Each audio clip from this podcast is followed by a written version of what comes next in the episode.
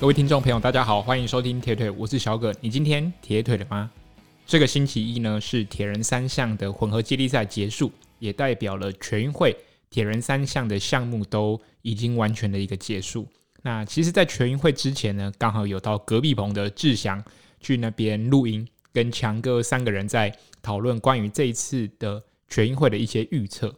那我自己我觉得很蛮喜欢这一次志祥邀请我上节目，最主要是因为。其实强哥跟志祥两位在年轻的时候，可以说是以呃短距离为主，就是奥运的这样子一个距离为主的一个选手。那甚至他们可能是北师大，所以在他们的一个环境当中，基本上很多都是比这样子距离的呃学生学弟妹这样子在这样子的一个环境成长。那跟我有很大的不一样，而我平常比较呃长期关注的项目呢，主要是中长距离。然后以国外的选手为主，所以我觉得，但并不会因为彼此关心的呃东西可能项目有一点差距，但毕竟本质都是铁人三项。然后我觉得这样子的一个讨论，从不同的角度来切，我觉得非常的好。那其实我在赛前原本预测这一次的冠军会是呃潘子怡，那最主要的原因呢，是因为。毕竟子怡他是长期在国外，呃，接受训练，或者是有参与赛事的。那整体上的强度，我觉得来说比较高。那尤其在台湾，其实以短距离的项目比赛而言，并没有来的那么的多。像国外的职业，呃，奥运距离的选手，可能基本上一个月参加两场到三场的比赛都是非常的正常。那国内的选手相对来说，没有那么多的呃实际的比赛能够去嗯、实际的参与，那相对的临场表现，我觉得是这个全运会很重要的其中一个因素，就是临场反应跟经验，我觉得这两个东西是攸关全运会的呃胜负的一个其中一个很重要的一个关键点。那子怡他当然呃在全运会的前一个礼拜也有一场比赛，那全运会结束之后。还有另外一场比赛，所以等于是他在嗯、呃、连续三个礼拜当中都要去出赛。那基本上，嗯、呃，现在的铁人三项放眼明年的奥运，我觉得就是看潘子怡他有没有机会能够累积积分，然后参与到奥运的这样子的一个比赛。所以基本上来说，我原本是呃预测潘子怡跟他的妹妹就是玉婷，他们两位能够拿到。这样子的一个冠军，那毕竟子怡他本身真的是有实力的一个选手，所以我原本其实我对于这是呃男女冠军的预测带一点点自己期待的一个部分，没有到呃非常很客观的分析，我其实里面带着一点呃对我们未来呃小选手的一种呃期望，再去写下这样子的一个预测。那当然，最最后的冠军是。呃，嘉豪，那他我在那个自享节目有提到说，其实嘉豪他的跑步实力是非常非常的优秀。那他也是一个从田径出身的一个选手。那当然，大家可能觉得团团是也是田径出身选手，但是其实团团小时候也有练过游泳，只是在游泳的项目当中没有特别的突出，最后转到就是田径项目去发展。但其实团团也是有呃游泳的一个底子在。所以可以看到他的游泳的能力也是非常的不错，尤其能在国外的比赛当中，呃，在几乎呃第一名的位置能够上来是非常非常的厉害。那嘉豪最主要他厉害的另外一个原因就是他跑步非常的强，而且他的跑步不会受到呃天气炎热的影响。有些人可能天气呃天气好，他可以跑出比较好的成绩。那天气热，它可能会有爆掉的一个状况。那在今年的比赛当中，不论是台南或者是呃宜兰的东山河这两个比赛呢，他都拿下了第一名。所以我觉得他今年的状况，嗯，算是很好，而且他是一个表现非常非常平稳的一个选手。基本上只要他参与的比赛，不一定是拿第一名，但是前三名都非常有机会能够看到呃嘉豪站在这个颁奖台上。那过去的几场全运会，他拿下了四银一铜。那在这一次的比赛当中，呃，终于拿下了一面全运会的金牌，我觉得实至名归，也是非常值得，也是，嗯、就是我觉得这是他应得的。对，我觉得就像 Lucy Charles Buckley 在 Kona 今年终于睽违了那么久，终于等到了一面，呃，金牌，就是以第一名的姿态丰厚这样子。所以我觉得那么多年努力，也可以看到，呃，嘉豪在这一次的全运会有得到一个。很好的一个回报。那我觉得另外一个看点是我跟另外两位呃选手呃稍微有点不一样的，就是我觉得今年的全会是一个可以看一下呃过去在短距离还不错的一些选手，那因为自己可能年纪比较慢慢的变大，那从比较爆发力的奥运项目开始转往呃耐力更多的。呃，二二六这个铁人三项这个长距离的项目，那包含了 Sam 一哥谢生燕，还有团团李伟，还有陈泰，还有郭嘉琪这几位选手，都是近年来在这个长距离铁人三项，嗯、表现非常好的一个选手。当然，他们过去在短距离有非常好的一个成绩。那从结果来看，其实这些选手基本上都是在呃。前几名的，对，前五名。那李伟他是男子组的第八名，但所以以基本上来说，他们都有一定的呃排名。那包含像 Sam 他拿到第四名，团团拿到第二名，所以啊陈泰拿到第五名。那陈泰因为呃前一天没有参加技术会议，所以被有罚秒的一个状况，导致他在嗯、呃、这个单车的一个集团没有跟上，呃、后面。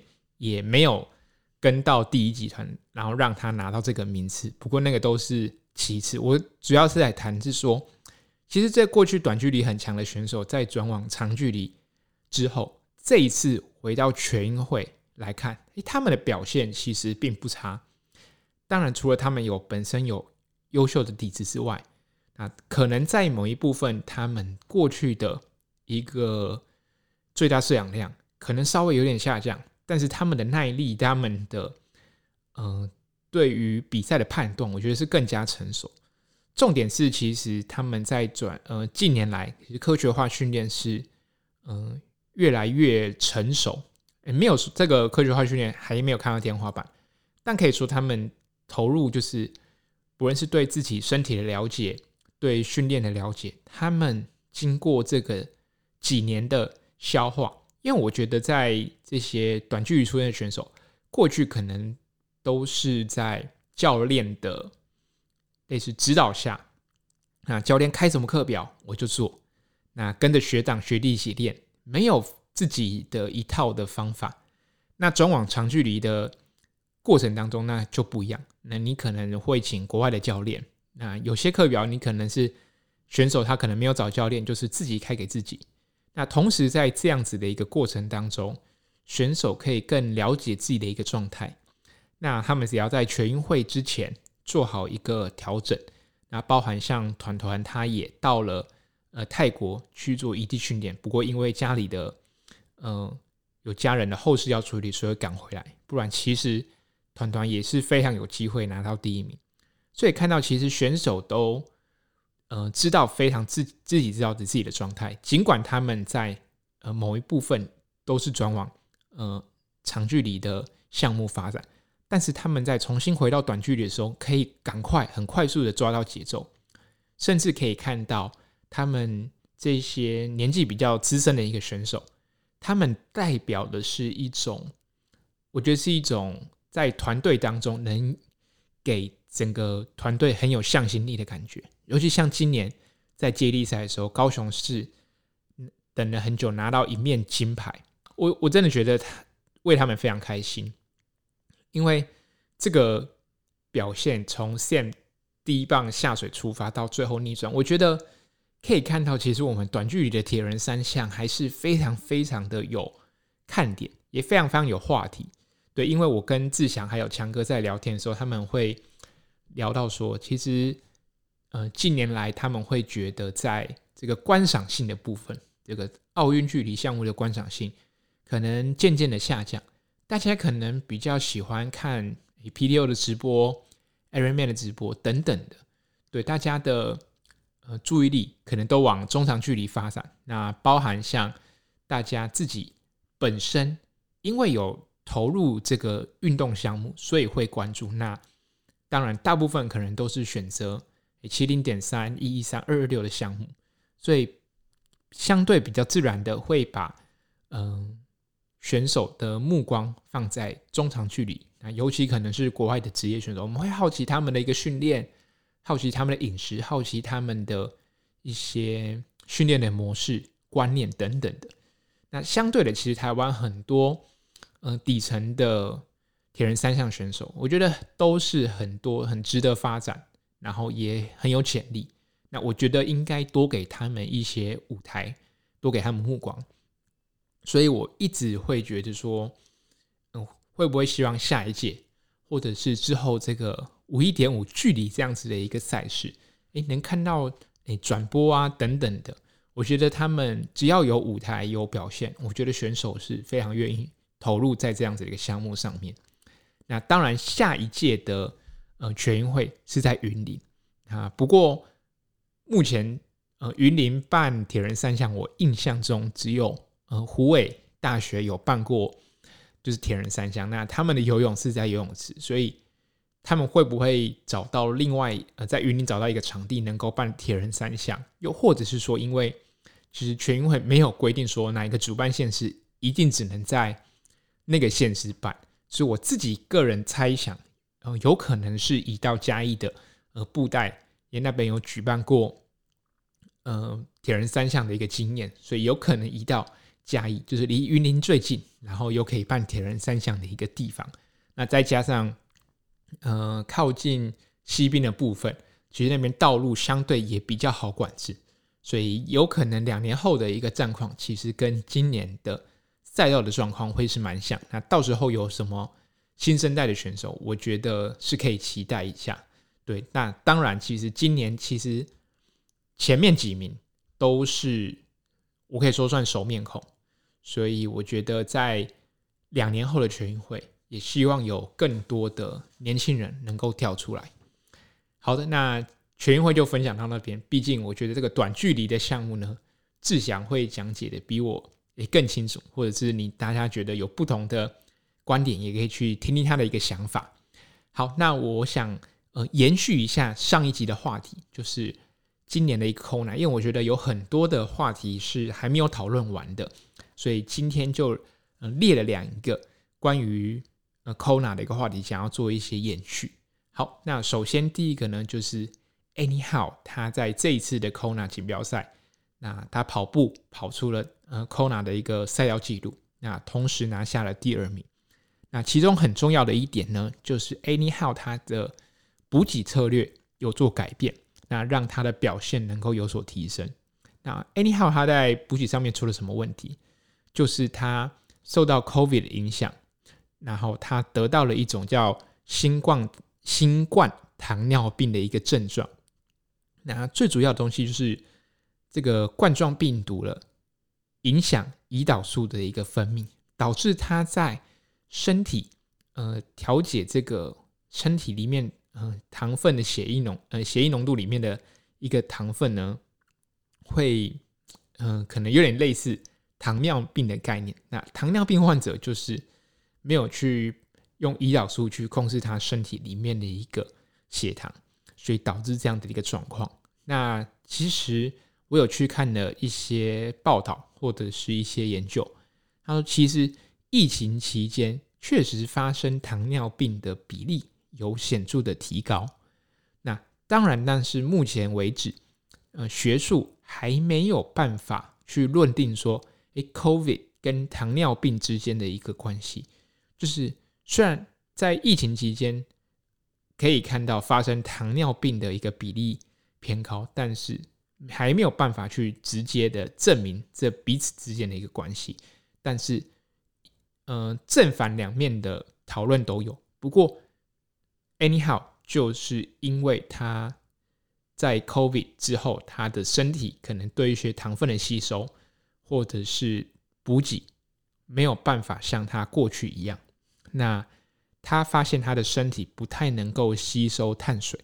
那这样子一个问题，其实 Anyhow 他一样，他是有一个团队，那他们会做了一些实验，那甚至呢，呃，在他们的一个策略当中，让 Anyhow 的补给改用高蛋白或者是氨基酸。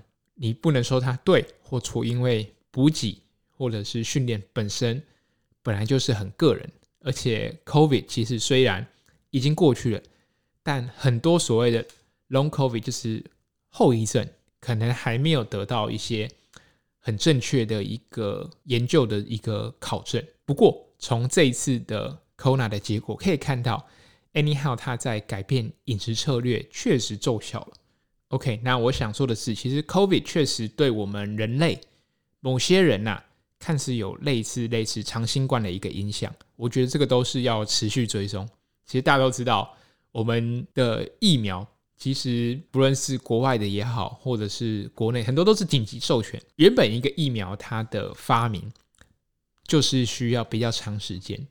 那当然，新冠可能来的比较突如其来，所以很多东西在紧急授权之下，哎，奏效了。呃，经过了一些实验，觉得 OK，认可它就是紧急的一个通过。不过放长远来看，有没有所谓的后遗症，其实真的很难说。那当然，其实我们一般人很难去实验室针对我们的一些补给呀等等一个方面去做不断的一个尝试修正。我知道可能有些人他就是没有办法吃那么多的碳水，或者是吃那么多呃甜的东西，他可能在炎热的时候他会有所谓反胃，或者是身体没有办法吸收的一个状况。那我们很难从实验室这样子的一个方法去下手，我们能做的就是。诶，不断的一个尝试。那当然，呃，anyhow，他用嗯、蛋白质、氨基酸当做他的补给，我觉得这个不一定对很多来说是正确的。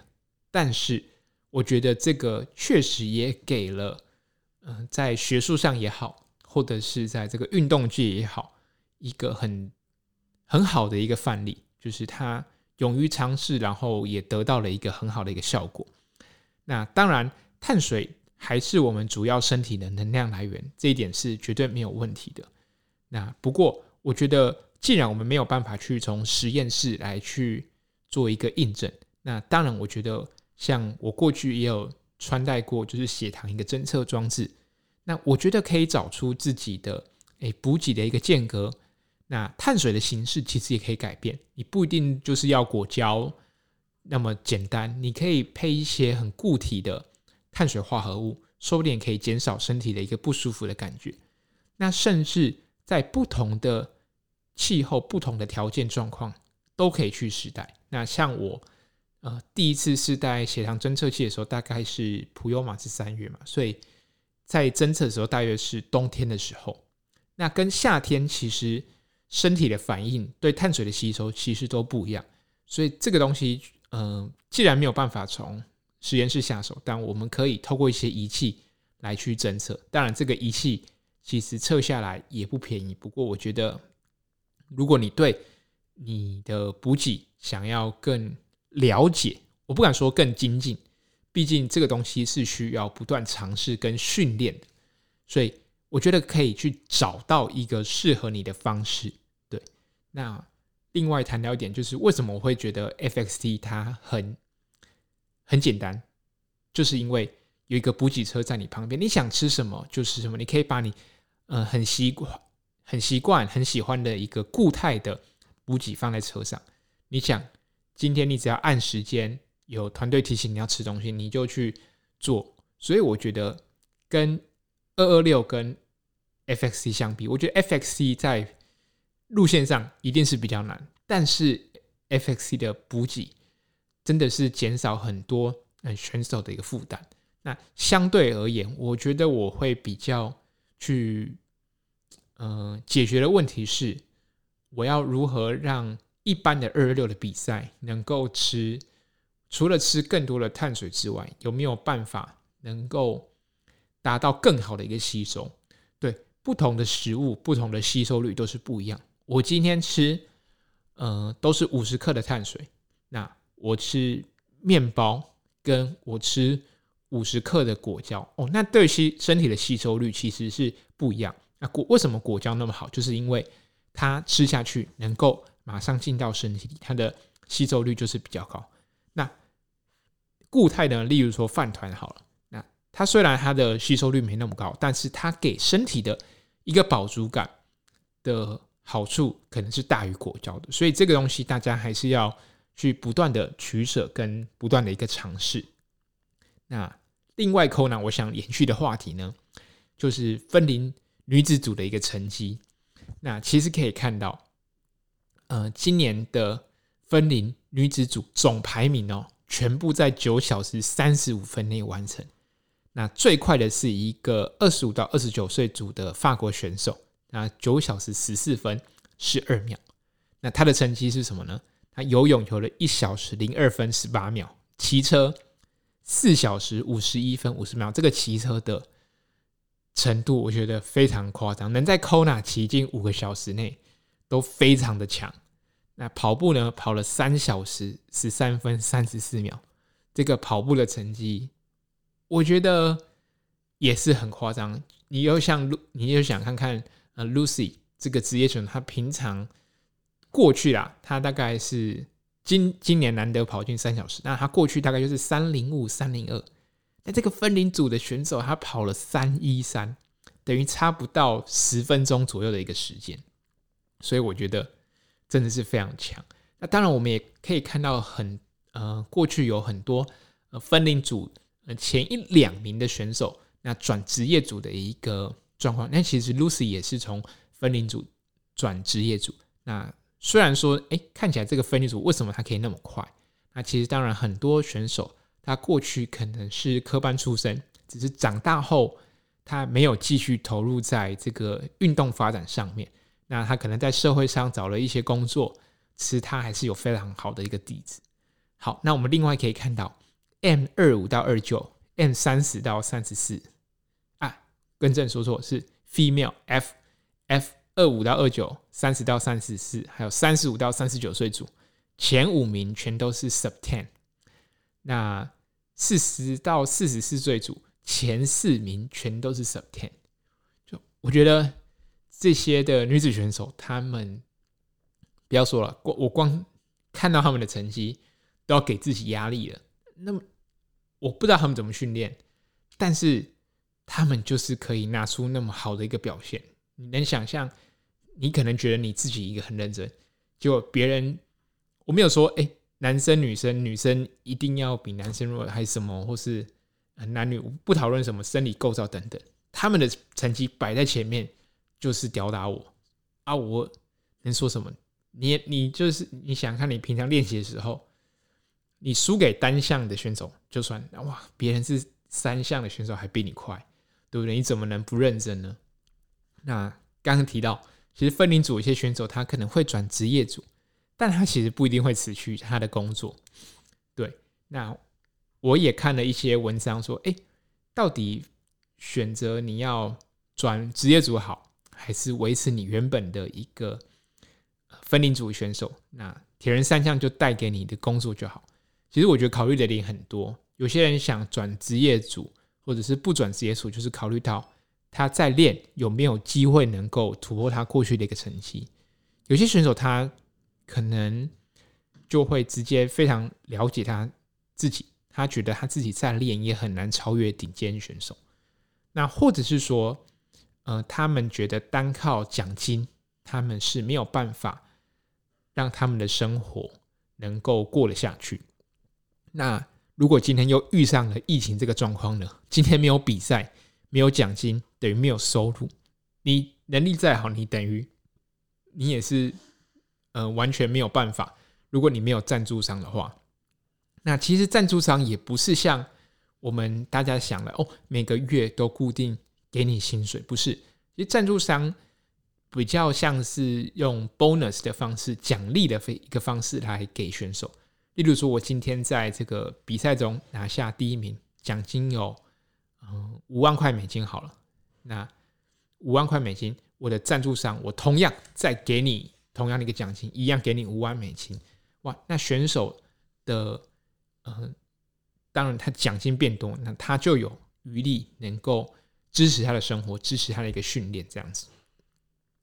那我觉得另外一个考虑的点是很重要的，就是今天你在分龄组你训练的时候，这是你的兴趣。你今天转职业组，就是代表着你要把你的兴趣变成一个工作。其实把兴趣变成工作这件事情是很容易让人失去热情。毕竟你有压力，你要想想看，你今天如果遇到受伤怎么办？分龄组选手受伤，大不了就去休息治疗。那你今天转职业组，你是不能出赛。那先不论你有没有奖金收入，你光减少在呃，镁光灯媒体前面曝光的机会，你没有表现的舞台的时候，你的心理一定会受到影响。那同时，我觉得换一个角度来看，其实分龄组的选手要能在工作当中、生活当中，还有他自己的训练中取得平衡的难度，其实不会比职业选手来得低。对，我觉得。